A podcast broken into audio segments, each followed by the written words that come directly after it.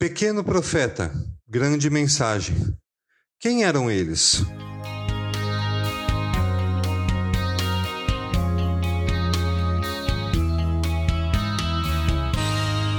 Quando falamos sobre profetas, logo pensamos em Isaías, conhecido por anunciar a vinda do Messias, ou Jonas e a sua tentativa de fugir de Deus.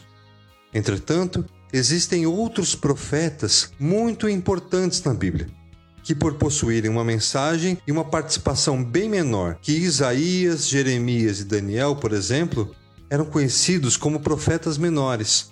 Nesta série, convido a você a se debruçar sobre a mensagem de seis desses profetas. E por que, mesmo sendo classificados como menores, apresentaram uma mensagem muito importante para nós. Bem, antes de conhecê-los um a um, Vamos entender o papel desses homens nas nossas vidas.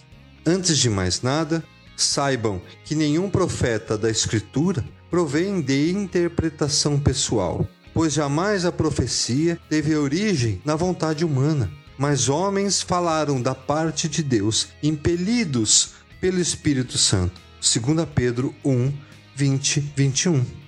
No Antigo Testamento, um profeta era alguém chamado por Deus ou seja, tinha a missão dada por ele de entregar uma mensagem ao seu povo. Eram pessoas comuns, como eu e você, por exemplo, mas sempre com o pressuposto de serem homens de Deus, dedicados apenas à sua mensagem. Além disso, tinham uma característica muito importante. Falavam apenas o que Deus ordenava, nada além disso. Embora Deus tenha falado muitas vezes e de muitas maneiras pelos profetas, foi sempre o mesmo Deus que falou. Ou seja, não havia nada deles na sua mensagem, apenas o que Deus estava falando. Esses profetas tinham um trabalho muito árduo pela frente contar ao povo a mensagem de Deus sobre o quanto iriam sofrer no eminente cativeiro da Babilônia.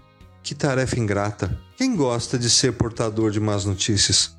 Entretanto, vamos ver como o exemplo de fidelidade desses homens pode nos ensinar muito a viver os dias de hoje. E estudar sobre eles nos protegerá de pessoas que se passam por profetas, mas que na verdade só querem tirar proveito do nosso sofrimento. Certa vez ouvi que o especialista em moedas consegue identificar a moeda falsa não porque estudou as possíveis falsificações, mas sim porque se tornou especialista em identificar a nota verdadeira.